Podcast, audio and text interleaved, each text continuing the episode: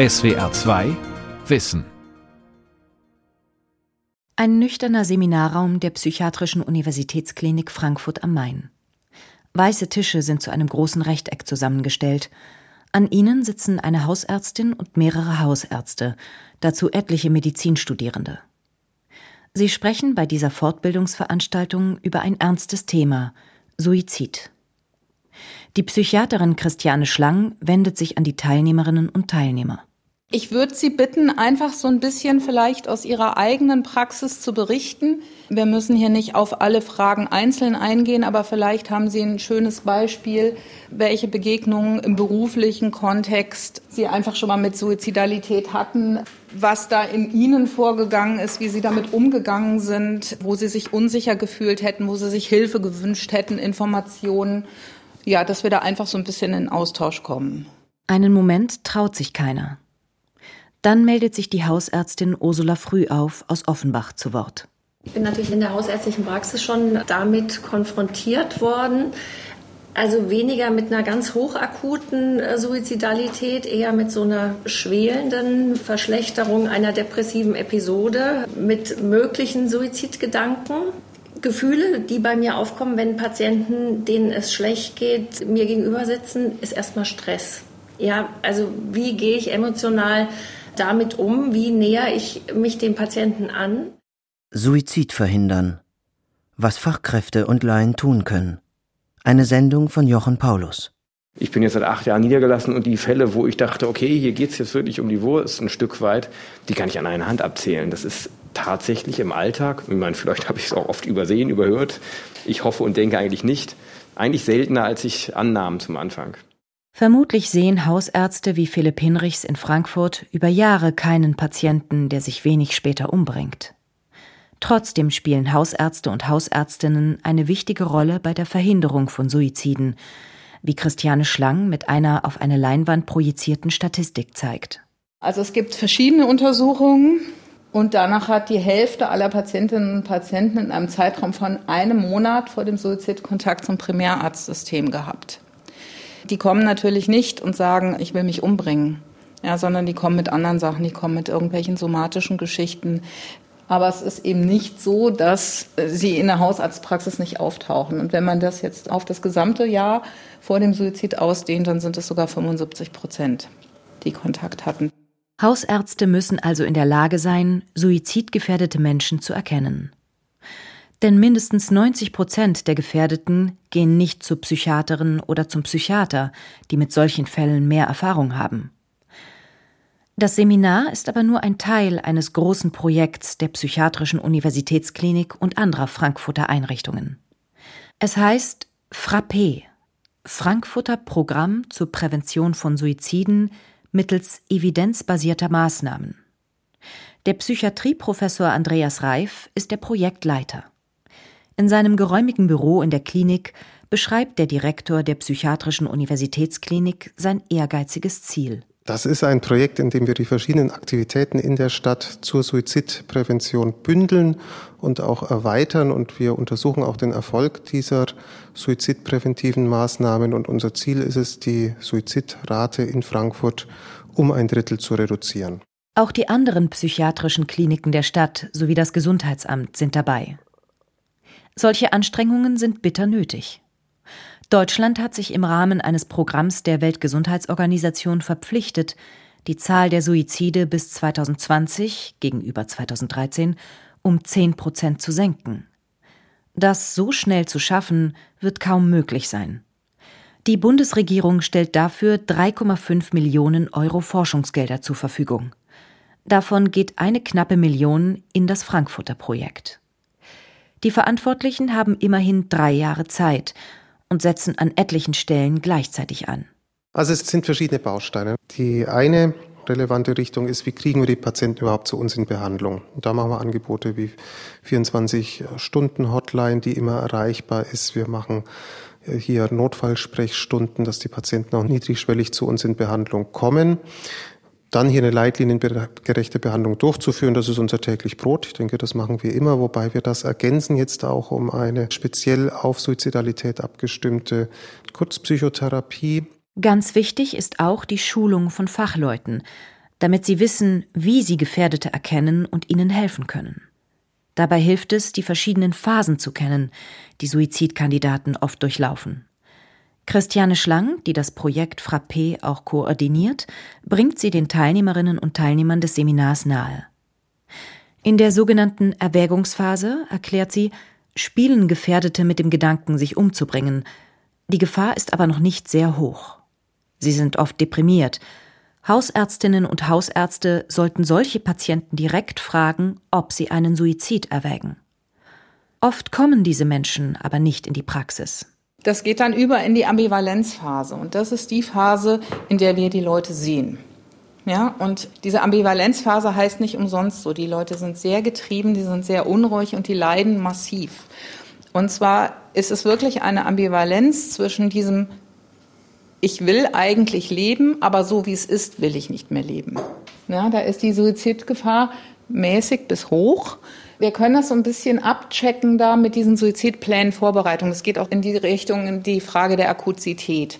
Also besteht unmittelbar die Gefahr, dass der Patient seine Pläne in die Tat umsetzt. Christiane Schlang empfiehlt zu fragen, ob er sich über eine Methode Gedanken gemacht hat. Und dann ist die nächste Frage, haben Sie schon Vorbereitungen getroffen? Und wenn man jemand sagt, ja, ich habe den Strick in der Garage liegen oder ich habe Tabletten gesammelt oder ich habe so einen Tag schon festgelegt, dann ist dann natürlich höchste Alarmstufe. Wenn das eher so was Vages ist, dann geht es ein bisschen noch mehr in Richtung dieser Erwägungsphase, dann ist die Gefahr nicht ganz so hoch. Ja, also damit können Sie so ein bisschen abschätzen, wie akut ist das eigentlich. Natürlich müssen nicht nur Ärztinnen und Ärzte darauf achten, ob ein Mensch suizidgefährdet ist. Auch Laien sollten aufmerksam sein, fordert die Psychiatrieprofessorin Barbara Schneider bei einem Kongress. Sie ist die Vorsitzende der Deutschen Gesellschaft für Suizidprävention. Suizidalität wird in der Regel kommuniziert, also entweder verbal und sehr direkt, dass jemand sagt, er möchte sich das Leben nehmen, oder dass jemand das verbal kommuniziert, aber sehr indirekt, indem er eben zum Beispiel sich bedankt und sagt, wir sehen uns nicht mehr und solche Dinge, solche Andeutungen macht. Oder dass jemand wirklich sich zurückzieht, den Kontakt komplett abbricht, da sollte man auch hingucken. Hellhörig werden sollten Laien auch, wenn ein Freund oder eine Kollegin über Tage deprimiert wirkt oder viel weniger als sonst sagt, ohne dass ein Grund erkennbar ist. Wichtig ist immer, dass man mit der anderen Person in Beziehung tritt, Kontakt aufbaut, auch wenn man Laie ist. Dann natürlich, wenn man Laie ist, dass man dafür sorgt, dass die Person, die Hilfe benötigt, diese Hilfe auch erhält, dass man denjenigen beispielsweise in die Klinik bringt, zum Arzt bringt, zur Beratungsstelle etc. Laien können und sollten Gatekeeper sein, Torwächter. So nennen Suizidexperten Menschen, die mit Gefährdeten in Kontakt stehen und ihnen den Weg durchs richtige Tor weisen können. Gatekeeper sind natürlich Ärzte sowie Pflegerinnen und Pfleger, die mit vielen Menschen zu tun haben, denen es nicht gut geht. Aber letztlich kann jede und jeder in diese Lage kommen, weiß Barbara Schneider, die auch Chefärztin an einer Klinik in Köln ist. Ein Kollege erwähnt immer den kranken, alten, verwitweten Mann, der viele körperliche Einschränkungen hat und im Fichtelgebirge im Winter lebt und dreimal in der Woche ins nächste Gasthaus zum Essen geht. Da ist praktisch der Gatekeeper dann, ja, der Wirtshausbesitzer. Da wäre es wichtig, dass der Wirtshausbesitzer auch entsprechend weiß, was Zeichen für Suizidalität sind und dann auch mit demjenigen in Kontakt geht, einfach weil er oft die einzige Kontaktperson ist. Wenn die Suizidgefahr erkannt ist, müssen Helfer, Angehörige oder die Betroffenen selbst sich irgendwo hinwenden können, wo sie schnell Hilfe bekommen. Da gäbe es allerdings Probleme, sagt Ute Lewitzka, die Leiterin des Forschungsbereichs Suizidprävention der Universität Dresden. Sicher, die Telefonseelsorge sei rund um die Uhr erreichbar und leiste gute Arbeit, aber dann ist aus meiner Sicht eine Lücke da. Nämlich von denen, denen diese Telefonseelsorge nicht reicht, die aber eine Krise haben. Da gibt es natürlich auch Institutionen wie Krisendienst, sozialpsychiatrischer Dienst, aber die haben Öffnungszeiten. Die sind da von 8 bis 16 Uhr, Montag bis Freitag. Und die Krise passiert nicht, also naturgemäß immer in dieser Öffnungszeit, ne, sondern die kommen vorwiegend nachts oder am Wochenende. Und oftmals ist es wirklich, die Leute durch die Nacht zu bringen und diese Zeit zu gewinnen. Auch hier will das Frankfurter Suizidpräventionsprojekt für Verbesserungen sorgen. Es soll eine rund um die Uhr besetzte Hotline geben, die dringend Suizidgefährdete schnell in eine der psychiatrischen Kliniken vermitteln kann. Die nehmen natürlich auch jetzt schon nachts Patienten auf, aber oft fragen die Mitarbeiter erstmal, ob der Betreffende überhaupt in ihrem Versorgungsgebiet lebt. Das soll sich ändern. Natürlich muss nicht jeder, der gerade am Leben verzweifelt, gleich in eine Klinik. Auch Freunde, Bekannte und Kollegen können helfen. Ute Lewitzka warnt aber davor, den Betroffenen aus der Krise herausreden zu wollen. Für wichtiger hält sie Zuhören. Und dieses Zuhören ohne zu werten und nicht sofort zu sagen, na ja, es wird schon wieder, dein Chef kriegt sich schon wieder ein, sondern das genau denjenigen in seiner Betroffenheit so zu akzeptieren, Mensch, ich merke, das geht dir richtig nah. Ähm, das ist bestimmt jetzt eine schwierige Zeit für dich ähm, und ich würde dir gerne helfen. Was können wir tun? Das Seminar in Frankfurt soll den Teilnehmern auch Faktenwissen vermitteln. Christiane Schlang macht eine Art Quiz. Also die erste Aussage wäre, in Deutschland sterben mehr Menschen durch Suizid als durch Verkehrsunfälle, AIDS, illegale Drogen und Gewalttaten zusammen. Was denken Sie? Also wenn ich mich richtig entsinne, sind es ungefähr 10.000 Suizidtote in Deutschland pro Jahr. Verkehrsunfälle sind, glaube ich, so 3.500 pro Jahr. Und gut, mit Gewalttaten, ja, wohl doch, na doch, könnte insgesamt hinkommen, ehrlich gesagt, wenn ich es überschlage.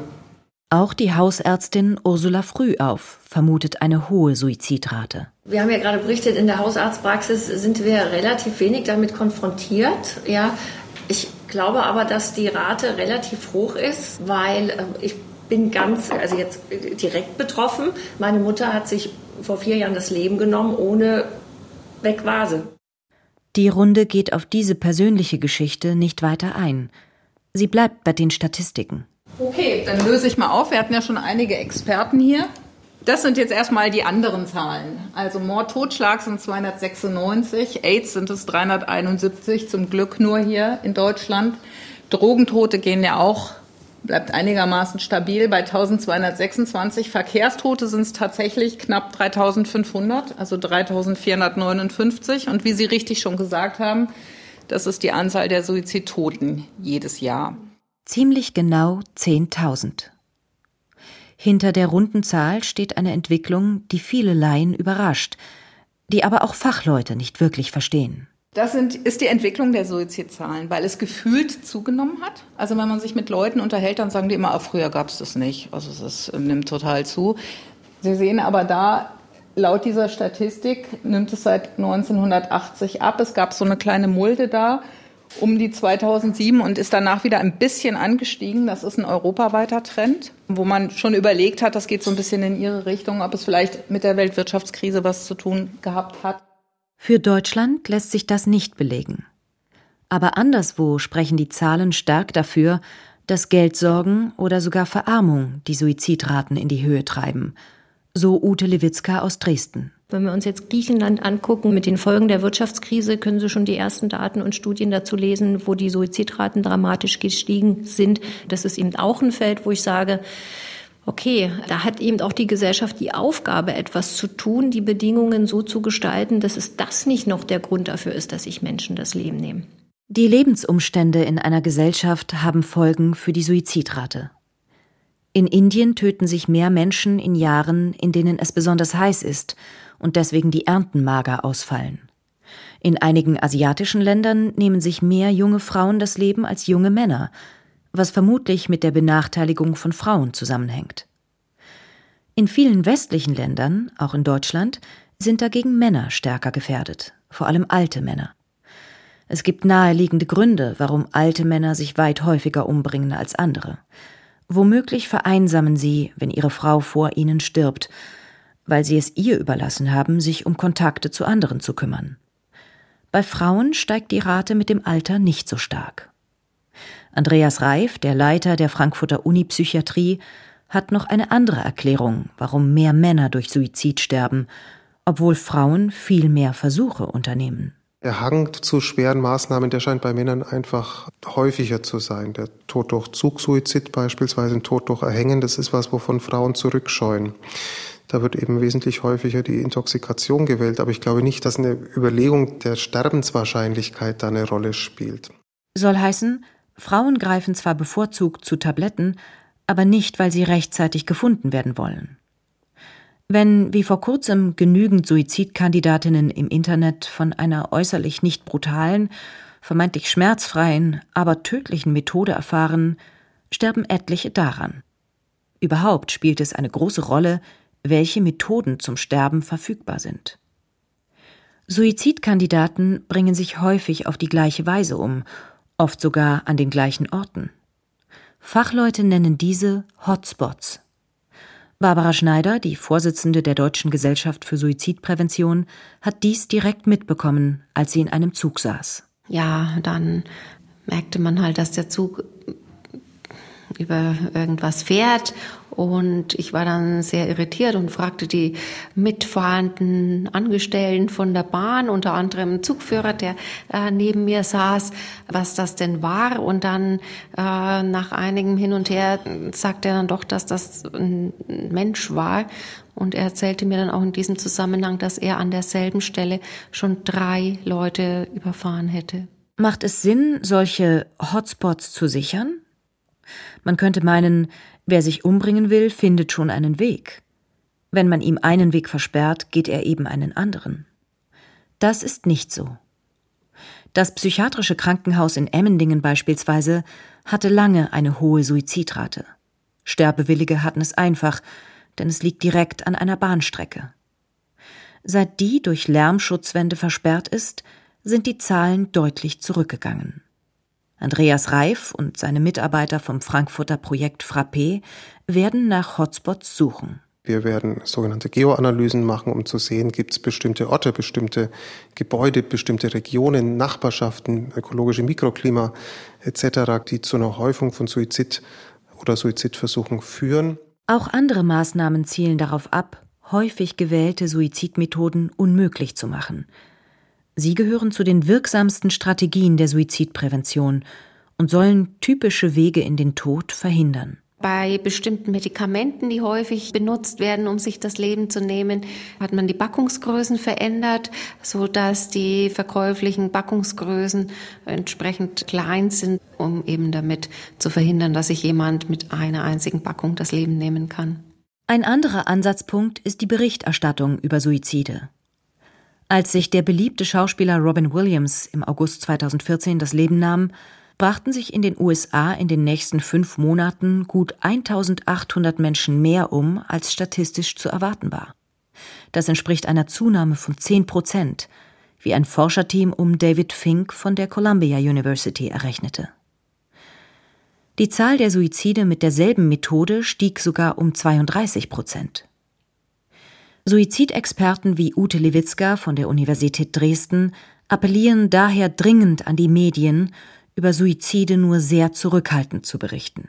Es ist nachgewiesen so sehr und so selten in der Medizin so klar, dass wenn ich auf der Titelseite den prominenten Suizid mit allen Details und Abschiedsbrief und persönlichen Notationen veröffentliche, werde ich dazu führen, dass sich mehr Menschen das Leben nehmen, dies nicht getan hätten. Wenn ich auf Seite 3 eine kurze Notiz, sowieso hat sich das Leben genommen, fertig. Auch Selbsttötungen in Romanen und Fernsehserien wirken gefährlich.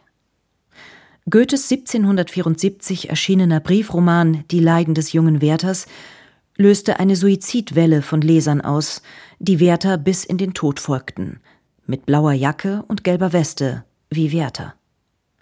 In einigen Ländern wurde das Buch deswegen verboten. Die Mutter eines 18-Jährigen, der sich erschossen hatte, machte Goethe schwere Vorwürfe. Von euch wird Gott Rechenschaft fordern über die Anwendung eurer Talente. Goethe konnte nicht wissen, was sein Werk anrichten würde. Die Verantwortlichen von Fernsehsendern heute dagegen schon. Nach der ersten Ausstrahlung der ZDF-Serie Tod eines Schülers warfen sich 175 Prozent mehr 15- bis 19-jährige junge Männer vor einen Zug, genau wie die Hauptfigur. Dennoch wurde die Serie trotz dringender Warnungen von Suizidexperten erneut ausgestrahlt, mit ähnlichen Folgen. Auch beim Online-Filmdienst Netflix hat ein Aufschrei der Experten nichts bewirkt. Die kritisierte Serie Tote Mädchen lügen nicht wurde 2018 sogar mit einer zweiten Staffel fortgesetzt. Ute Lewitzka findet die Serie filmisch sehr gelungen. Wegen der Nachahmungsgefahr aber hält sie sie für eine Katastrophe. Das in diesem Film, er endet natürlich mit dem Suizid der jungen Protagonistin, der dann auch noch gezeigt wird. Das ist ein absolutes No-Go, was ähm, aus sozusagen suizidpräventiver Sicht niemals geschehen sollte. Aber die zeigen den Suizid und zeigen ja über jede Folge die Hintergründe, warum dieses Mädchen sich das Leben genommen hat. Die zeigen keine Lösungsmöglichkeiten oder nur im Ansatz. Und das Problem ist, dass alle, die in einer ähnlichen Situation sind, ganz viel Projektionsfläche finden. Die fühlen sich ganz doll wiedergespiegelt in dem, was dort gezeigt wird. Natürlich sind durch solche Serien, wie auch überhaupt, nicht alle Menschen gleichermaßen suizidgefährdet. Es sind vor allem die Menschen in einer Krise, ganz besonders bei psychischen Erkrankungen, etwa Depressionen. Andreas Reif. Das ist ja auch was ganz ja, Erstaunliches, dass Suizidgedanken sich dann in dieser Depression bei affektiven Störungen aufdrängen, in dem Moment auch zwingend und ja, nachvollziehbar scheinen. Der Patient, wenn er aber aus der Erkrankungsphase rauskommt, dann ganz klar auch diese Suizidgedanken als unsinnig, als nicht zu einem selbstgehörig empfindet, als der Krankheit zugehörig erkennt. Auch sagt, wie konnte ich nur so denken? Das ist mir eigentlich ganz fremd. Ich habe doch meine Kinder, meine Familie, was auch immer. Das ist so ein bisschen die andere Problematik, dass das oft sehr heroisierend auch dargestellt wird. Also jetzt Robert Enke ist der Einzige, wo hinterher ähm, die Theresa Enke auch offengelegt hat, dass da eine psychische Erkrankung im Hintergrund stand. Fachleute machen psychische Erkrankungen für einen großen Teil der Suizide verantwortlich. Bei der Fortbildung in Frankfurt projiziert Christiane Schlang ein Diagramm auf die Leinwand. Hier dieses Blaue, und das sind 30 Prozent der Betroffenen hatten eine affektive Störung, also eine Depression oder eine bipolare Störung, also eine manisch-depressive Erkrankung. Andere Farben stehen für die Schizophrenie und Suchterkrankungen. Das heißt, wenn Sie das hier zusammenrechnen, haben Sie schon zwei Drittel der Menschen, die sich das Leben genommen haben. Manche Experten führen 90 Prozent der Suizide auf psychische Störungen zurück. Andere halten solche Zahlen für deutlich zu hoch. In den Untersuchungen wurden sogenannte psychologische Autopsien vorgenommen. Nachdem die Opfer tot waren, versuchten Experten aus Akten und durch Befragen der Hinterbliebenen herauszufinden, ob die Suizidanten zu Lebzeiten psychisch erkrankt waren. Aber die Rechercheure und Hinterbliebenen wissen ja, was aus den Menschen geworden ist.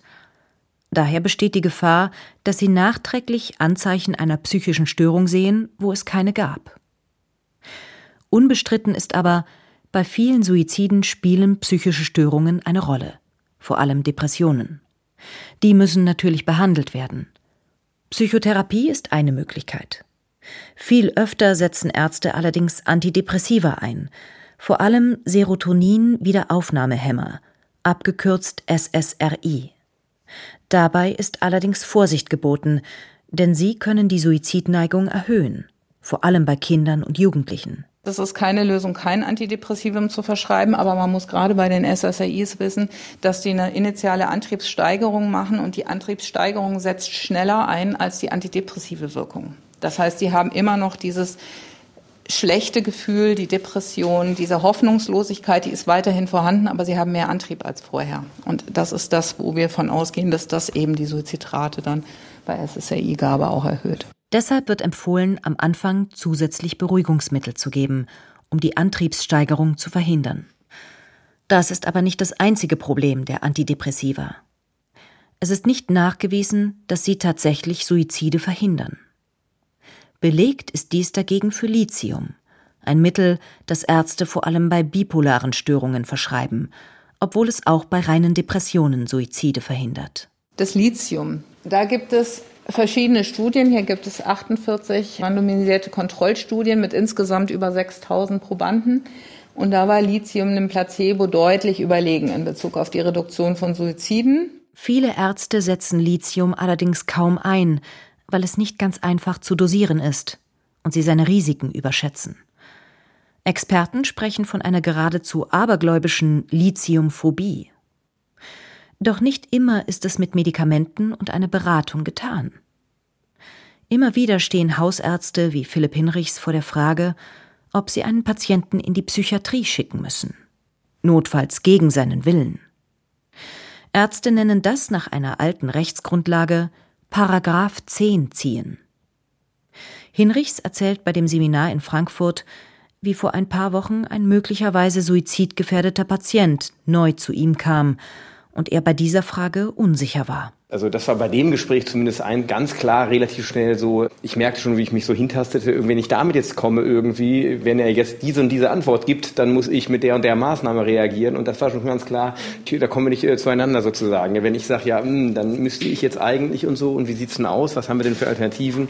Es war klar sozusagen, wenn ich sage, äh, ja, dann müsste ich jetzt den Paragraph 10 ziehen sozusagen, dann steht er auf, haut ab.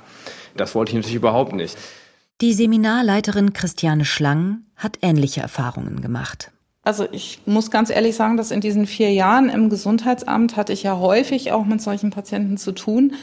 Und ich glaube, ich habe niemanden zwangseingewiesen, sondern ich habe es immer geschafft, die Leute dann doch freiwillig zu bewegen, in die Ambulanz zu gehen. Es liegt vielleicht aber auch daran, dass ich völlig klar vermittel, wenn das nicht freiwillig geht, gehe ich auch diesen Schritt. Da klingt schon durch, Wirklich freiwillig ist der Weg in die Psychiatrie für den Patienten dann nicht. Aber manchmal gibt es wohl keinen anderen Weg. Das Seminar geht zu Ende.